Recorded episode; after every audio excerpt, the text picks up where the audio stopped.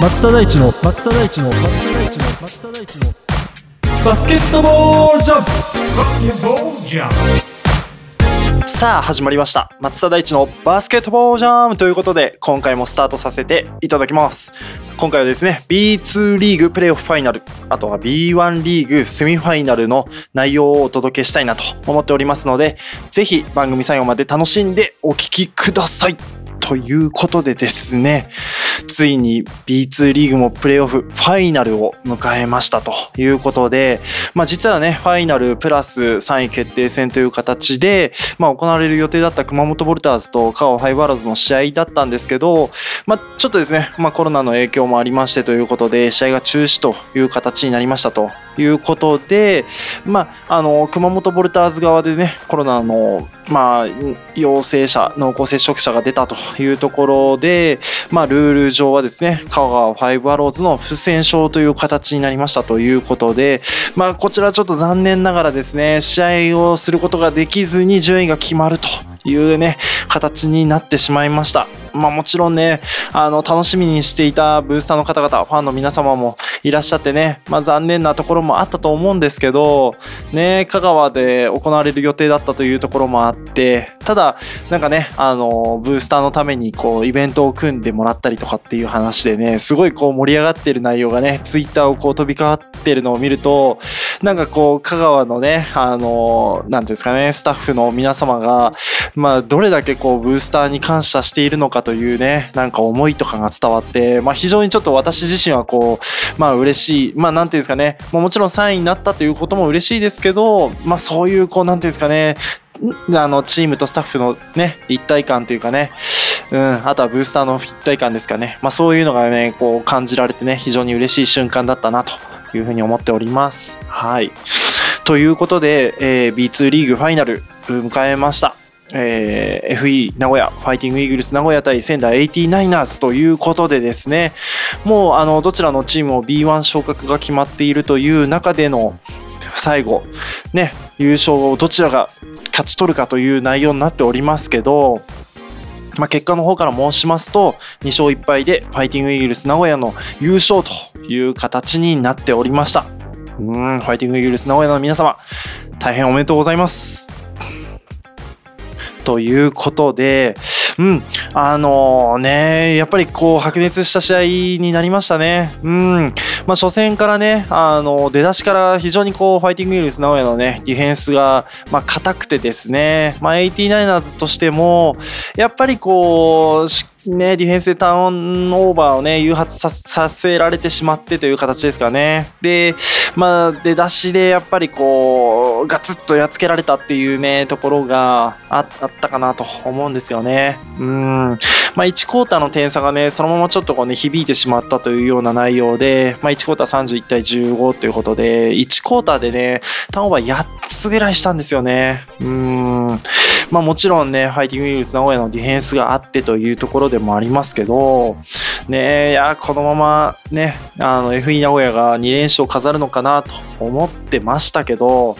まあ、やっぱり 89ers ただじゃ終わらないですよ。うん。ね、あのディフェンスレーティングの1位、2位同士の戦いということで、どちらがディフェンスでね、流れをつかむかというような試合展開になったと思うんですけど、ね、あのスターティングラインナップを変えて、89ers はまさかのね、アロー先輩をここで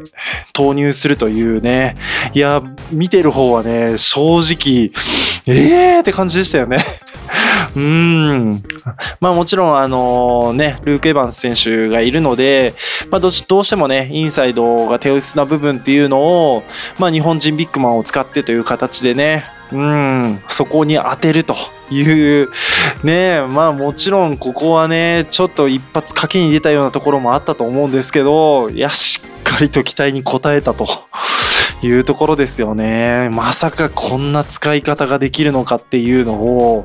ねえ、こう、まじまじと見せてもらったんじゃないかなと。うん、まあ、非常にコンタクトがね、強くて、ね、献身的なプレーっていうのがね、荒尾先輩のね、持ち味ではあると思うんですけど、な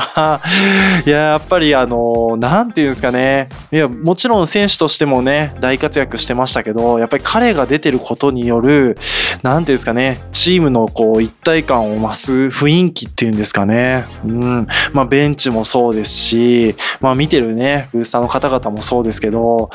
いや、やっぱりね、いやまあ、ね、あの、いろいろとこう、沸かせていただいてる、こう、荒尾先輩というね、こう、ニックネームといいますかね、ワードがね、飛び交ってますけど、まあ、そういうのをね、実況の方もね、たくさんこう言っていただきましたし、なんかこう、仙台 IT ナイナーズらしいね、試合っていうのがね、まあ、第2戦にね、こう、見、見れた内容だったかなというふうに思いますね。はい。まあ、第3戦75対44という形で、まあ、第2戦同様でね、ハロー先輩を使ってという形だったんですけど、まあ、そう簡単にはね、同じ失敗は繰り返さないということですよね。しっかりと修正して、もうね、やっぱり、うん、まあもちろんオフェンス部分もそうですし、まあディフェンス部分ですよね。まあもう、やっぱり攻めどころを完全にね、失ってしまったという形で、もうなかなかね、いいシュートがね、出てこなかったんですよね。うん。まあそうなると、結局名古屋がね、いい展開でね、バスケをね、できてしまうというところで、まあ前半でね、16点に抑えるっていう、まあやっぱりね、これはちょっとさすがに手厳しい試合だなっていう感じでしたけど、ただね、89ers としても、やっぱり底力を見せて、ね、2クォーターは9対9というね、まあなかなかね、プロの試合ではね、ちょっと見受けられないこんなロースコアな試合というところをね、展開したという意味でも、まあお互いの良さっていうのが最後の試合までね、見せてもらえたんじゃないかなというふうに思っております。はい。両チームともね、B1 昇格して、ね、これからの試合非常にね、楽しみだと思いますし、まあ来季に向けたね、まあこれからのね、補強などもね、あると思いますので、ぜひそのあたりにもね、注目していけたらなというふうに思っております。はい。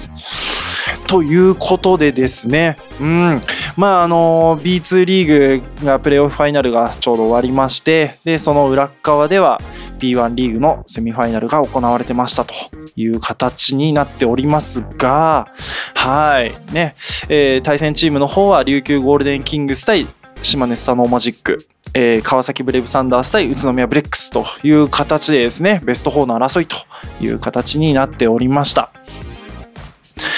まあ、結果の方からいきますと、琉球ゴールデンキングスが2勝0敗で、えー川崎対宇都宮は、宇都宮ブレックスが2勝0敗でという形でですね、ファイナルは琉球ゴールデンキングス対宇都宮ブレックスという形になりましたと。いうことで、まあ、ここはちょっと力入りますね。うーん。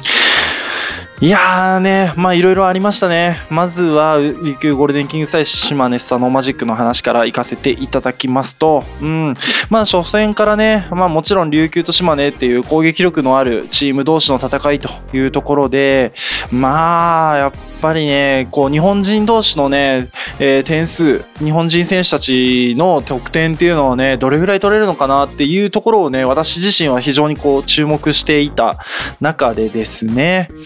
まあやっぱりここでしっかりと点数を取ってきたのが琉球ゴールデンキングスでしたという形ですね。うん。まあやっぱりね、今節、うん、今村選手がね、まあ非常に大活躍してましたと。まあもちろんね、これぐらいコンスタントにね、やる選手ということですので、もうもちろん琉球としてはこれぐらいこう想定されてるのかなっていうところもありますけど、ね、うん、ここ、すごいですよ。やっぱり岸本選手、今村選手っていうね、こう、得点の取れるガード陣が、まあ、21点と18点という形でですね、今村選手は21点。岸本選手が18点ということで、うーん、で、並里選手も2桁、10点取って、ね。いや、ししかもですよ、スリーポイントの確率が、今村選手10分の5、岸本選手6分の4、並里選手2分の2、素晴らしい。うん。ね、ここだけで5割超えてますからね、この得点っていうのが。うん。ね、11本叩き出してるという形ですね。うん。で、あともう一人がコー・フィリッピン選手のスリーポイント1本という形で、もう日本人選手でスリーポイント12本取ってると。ね、25分の12ですからね。まあ、ね、うん、これぐらいやっぱり取ってきた琉球ってなると、なかなかやっぱりね、守りにくいですよね。もちろん、インサイドにはね、ね、ジャック・クーリー選手、アレンダーラム選手、ね。で、ね、中外できるドゥイン・エヴァン選手っていうね、ところに、まあ、あの、帰化選手の残ってるハミルトン・ゲイリー選手っていう形で、うん、まあやっぱりインサイドもね、かなりこう、非常にこうディフェンスが良くて、で、インサイドもしっかりとね、ポイントが取れるメンバー揃ってますので、まあこう、中外のね、バランスが非常にいいと、うん、なかなかちょっと手がつけられないかなっていう感じがしましたね。はい、対する島根スサノーマジックの方は安藤選手と金丸選手っていうところに注目しておりましたがここがやっぱりこう点数伸びなかったですね、うん、安藤選手が6ポイント金丸選手が2ポイントということで、ね、プレータイムの方はお互い30分ぐらい出てはいるんですけど、まあ、ここはやっぱり琉球のね厳しいディフェンスに愛というところですよ。うん、まあ、あの金丸選手をしっかり抑えた分ねあの反対サイドにいる白浜選手の方の得点っていうところはね、まあ、ある程度ちょっと仕方ない部分はあったのかなという部分はあります。うん、17得点という形で、まあ、白浜選手も非常にねいい高確率なね得点を取ったというところではかなりこうチームをね、えー、牽引できたプレイヤーの一人だったかなというふうに思いますが、まあ、やはりね安藤選手金丸選手っていうプレイヤーに対して、まあやっぱり琉球のね、ディフェンスっていうのがね、こう、ちょうどこう、なんていうんですかね、2人がこう並行してついてくる、うん、もう少し言い方がいい、あれですけど、まあ、交代した選手が、まあ、やっぱり激しいディフェンスができるっていう形ですかね、まあ、シンプルに言いますと。うんまあ、ガード陣だけで2チーム作れるぐらい、もう本当にスターティング、B1 でね、スターティングが組める2チームっていう形でできるぐらいのプレイヤーたちが、まあ、変わり代わり、変わる変わる、まあ、ハードにね、ディフェンスするということで、まあ、そうなるとなかなかね、体力的にもね、ちょっと苦しい状況に陥ってしまいますよね。うん。まあ、並里選手、コー・フリッピン選手、岸本選手、今村選手、ね、小野寺選手っていう形で、ねやっぱりこう、ね、変わる変わる、ね、うん、ポテンシャルの高い選手たちがしっかりとね、ディフェンスしてくるっていう意味では、琉球のね、スタイルっていう形がね、しっかりと表現されてたな、という形ですよね。うん。はい。という形で、まあ、2試合、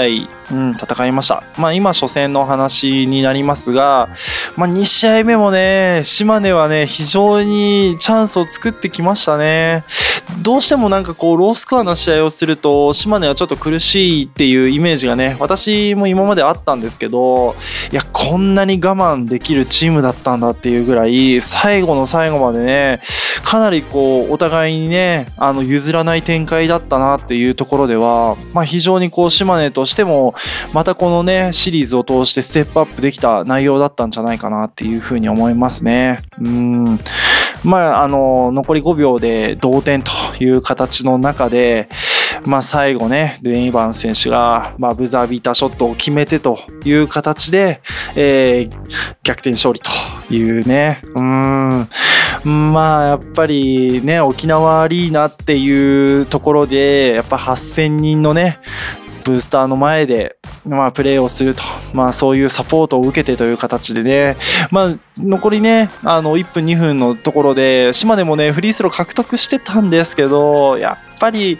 アウェーでのね、プレッシャーに打ち勝てず、ね、フリースロー落としてしまい、ちょっとね、チャンスをものにできずという形では、まあ、あの、最後、桶谷さんも言ってましたけど、うん、やっぱりこう、ブースターがね、フリースロー落とさせてくれたと、もう、はっきりとね、言ってましたからね。まあ、そういうところも含めて、やっぱりね、ホームコートの強さっていうものをね、まじまじとね、感じさせられる試合だったんじゃないかなというふうに思っております。はい。まあ、2試合目もね、今村選手は5点という形で、ね、その岸本選手も2桁得点取ってという形で、やっぱり琉球はね、まあ、今シーズン、田代選手が離脱してっていう形でね、で、牧選手もね、怪我で離脱してっていう形で、ね、なかなかやっぱりこう、ね、全員揃ってないと、田代選手だってスターティングを張っててという形で、牧選手もね、まあ、ディフェンスで素晴らしい成績を収めてという形だったメンバーが欠けてる中でここまでね、プレーをすると。いう形では、やっぱり琉球ゴールデンキングスのね、今シーズンのポテンシャルっていうのがね、まあやっぱりこのね、今シーズン、まあやっぱり非常にこう感じられましたよね。うん。いやー、素晴らしい、うん、2試合だったんじゃないかなと思っております。はい。ということで、まあ、琉球ゴールデンキングスが2勝0敗でファイナル進出という形になりまして、で、もう一枠の方がですね、川崎ブレイブサンダース対宇都宮ブレックスということで、はい、宇都宮が2連勝という形ですね。はい。まあこれはね、もう宇都宮を称賛するっていう形ですよね。うん。まあやっぱり千葉ジェッツに対しても70点70点で抑えてきたというこのディフェンスにね、絶対の自信を持って、ね、このチャンピオンシップ望んできてますし、まあやっぱり今節もまあ非常に激しいね、ディフェンスで、なかなかこう川崎のね、ブレイブサンダースのやりたいバスケットっていうのをね、体現できなかったというところでは、まあ宇都宮のね、やっぱり今シーズン通してのチーム作りっていうところのね、まあやっぱりこう終着点に向けてというような形でまあ、体験できてるんじゃないかなというふうに思っております。はい。ねで今シーズンなんてね、ロシター選手がいなくなって、ギブス選手もいなくなって、うん、っていう中でですよ。いや、今シーズンはね、またチーム作りを一からなんていうふうに思ってましたけど、ねまあ私もプレシーズンのね、試合ちょっと見させていただいた時とかも、やっぱりなかなかこうチームとしてね、やっぱりこううまく噛み合わない、うん、ところとかっていうのも見てましたので、ちょっと今シーズンはね、ちょっと時間かかるんじゃないかななんて思ってましたけど、いや、ほんとすいませんでしたです。うん、あの、うん、もう皆さんそう思ってるんじゃないですかね。あの、評論家、コメンテーターの方々は。うん、まあ、それぐらい、まあ、非常に素晴らしいチーム作りっていうのをね、安西ヘッドコーチをはじめ、うん、されているなっていうところがね、まじまじと感じられた試合だったかなというふうに思っております。まあ、もちろん注目の選手としては、まあ、宇都宮ブレックスがね、あの、私自身が、まあ、全体で大体50点ぐらいがね、目標値になるかなと。日本人選手で50点取るって、なかなかね、難しいんですけど、やっぱりこう、外国人選手でね、たくさんこう、点を取るっていうチームスタイルではないので、うん、やっぱり日本人がどれだけ点数取れるんだろうねっていうところをね、まあ、私もね、この番組のね、前の話でね、させていただいてたんですけど、まあ、やっぱり50点いかずともっていうところですよね。うん。まあ、比江島選手はね、まあ、非常にこうチームをしっかりとね、牽引してきたなっていう形、まあ、チームのエースとして、まあ、あの、今節もそうですし、前回の試合もそうですけど、まあ、コンスタントにね、点数をしっかり取ってきたというところでは、まあ、やっぱり比江島選手の活躍が最後はね、こう、鍵を握るって形になりますね。うん。はい。ね。まあ、1試合目が12得点、2試合目が24点ですかね。うん、っていう形で、まあ今までね、こう、日本人選手がこう、ラッキーボーイを続けてきた中で、今試合、ね、この試合はどうかなっていう話だったんですけど、まあ第一戦はね、チェイス・フィラー選手、うん、もうここがね、アンストッパブルでしたね。まあ、あの、個人でね、1対1をどんどんやる選手ではないんですけど、しっかりとね、アウトサイドのワイドオープンを決めたり、あとはリバウンドのね、プットバックですよね。うん。まあやっぱりこう、苦しい時間帯もちろんね、宇都宮ブレックスもあったんですけど、そういうね、シュートのリバウンドをチップインしてるのが何個かあったんですよね。なかなかね、1試合で1個2個ね、あったらすごいですけど、何個かあったんですよね。うん。っていう形で、まあ、チェイス・フィーラー選手がね、やっぱりチームをね、救いましたね。うん。まあ、第2戦はね、もう、まあ、先ほど言ったね、比江島選手が24得点ということで、まあ、もちろん素晴らしい、ね、活躍だったと思いますし、まあ、やっぱり日本人選手の得点っていうところがね、非常に伸びてるという形で、まあ、この試合もね、イカルガ選手がやっぱり10点、2桁乗せてきてという形で、で、前の試合もやっぱりね、勝負どころで遠藤選手がね、あの大事なスリーポイントを決めてという形で、うん、やっぱり日本人選手がね、しっかりと最後ね、あの勝つためにね、点数を取ってくるというところでは、うん、うんまあやっぱり自分たちのね、なんていうんですかね、責任感っていうのかな、まあそういうのが非常にこうね、強い、まあメンバー、チーム、っていう感じですかね。まあ、個がしっかりしてるチームだっていうのはね、まじまじと感じられたかなというところですよね。はい。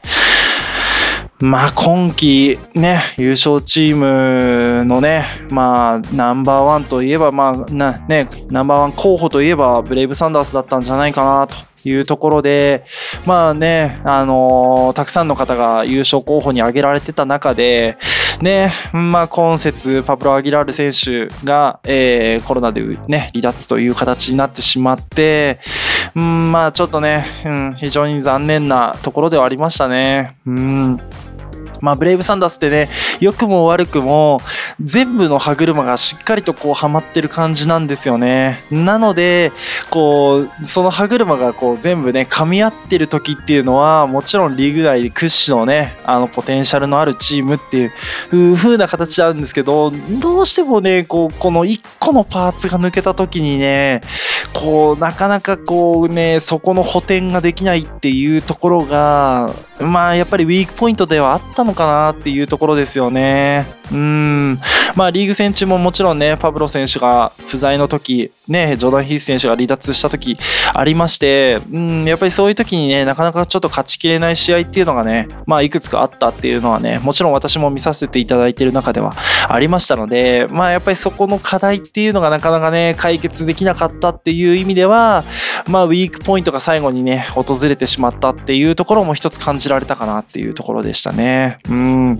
ねやっぱりこう、ね、ニック選手のね、負担っていうのがやっぱり増えてしまって、ね、で、ジョーダン・ヒース選手っていう、まあ、この2人がね、試合を出続けなきゃいけないっていう状況の時に、日本人選手で打開しなければいけないっていう形なんですけど、やっぱりここでね、どうしても、こうなると、どうしてもこう、ゆう藤井祐眞選手のところをね、あの、シャットアウトしに来るわけですよね。どう考えても。うん。まあ、やっぱりチームとして確実にポイントを取ってくる選手っていう意味では、藤井優馬選手をととにかくこうオフェンスから離すっていう形のねことをね遂行すると思うんですけど、まあ、まさにそれをねしっかりとブレックスが体現できたんじゃないかなということで結局オフェンスの軸がニック選手がボールを持ってる時間が増え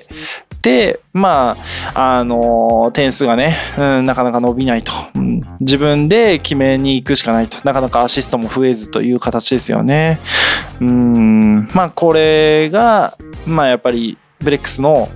うん、まあ思い通りっていう形でしたかね。まあもちろんマット選手ね、あの、20点取ってという形で、まあ非常に活躍はしてましたけど、やっぱりね、うん、日本人同士っていうところで比較すると、どうしても、うん、やっぱりここはね、ちょっとこう、うん、ブレックスに対してはちょっと落ちてしまったかなっていうようなところですよね。うん。はい、ということで、はい、琉球ゴールデンキングス対宇都宮ブレックスのファイナルという形となりました。はい。まあ、お互い非常にディフェンスのいいチームっていうのはね、もちろんありますけど、ね、まあ、今節の話の通り、日本人選手同士もね、非常にこう、たくさん点数を伸ばすと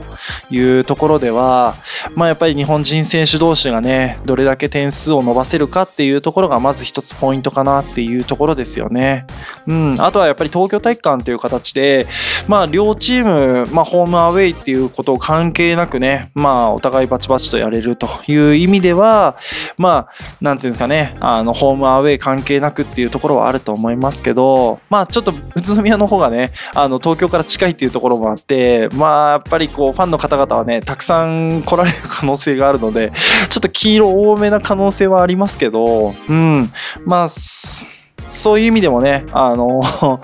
うん、まあ琉球としては初戦の入りっていうところでね、あの宇都宮のこう強固なねディフェンスに対して、まあやっぱり日本人選手がねしっかりと点数を伸ばせるかっていう感じですよね。うん、まあやっぱりね日本人選手、まあ2チーム作れるぐらいのねあのラインナップのあるガード陣、まあポテンシャルの高いガード陣が、まあ宇都宮ブレックスのね、ディフェンスをしっかりとね打ち破れるかっていうところに注目しながら、あとは比江島選手ね。うん、の得点というところですかね。うん。まあ、宇都宮ブレックスはね、やっぱりラッキーボーイが出てこないとなかなかね、点数が伸びないと思ってますので、まあそういう意味では日本人選手にね、こう、誰がラッキーボーイになるかっていうところにもね、注目していけたらなということで、まあ、あのー3試合、私も東京大会に行けたらなというふうに思っております。はい。ということで、まあ今回は以上となりまして、まあ次回はね、あのこの話の後に、まあ今ね、ちょっと裏側でいろんな試合やってるんですよ、実は。まあ車椅子バスケットもそうなんですけど、3x3 もやってますしということで、まあちょっとそのあたりのね、話もお届けできたらなと思いますので、ぜひ次回の番組も楽しみにお聞きいただければなということで、今回は以上とさせていただきます。はい、最後までお聞きいただきましてありがとうございました。バスケットボールコメンテーターの松田大地でした。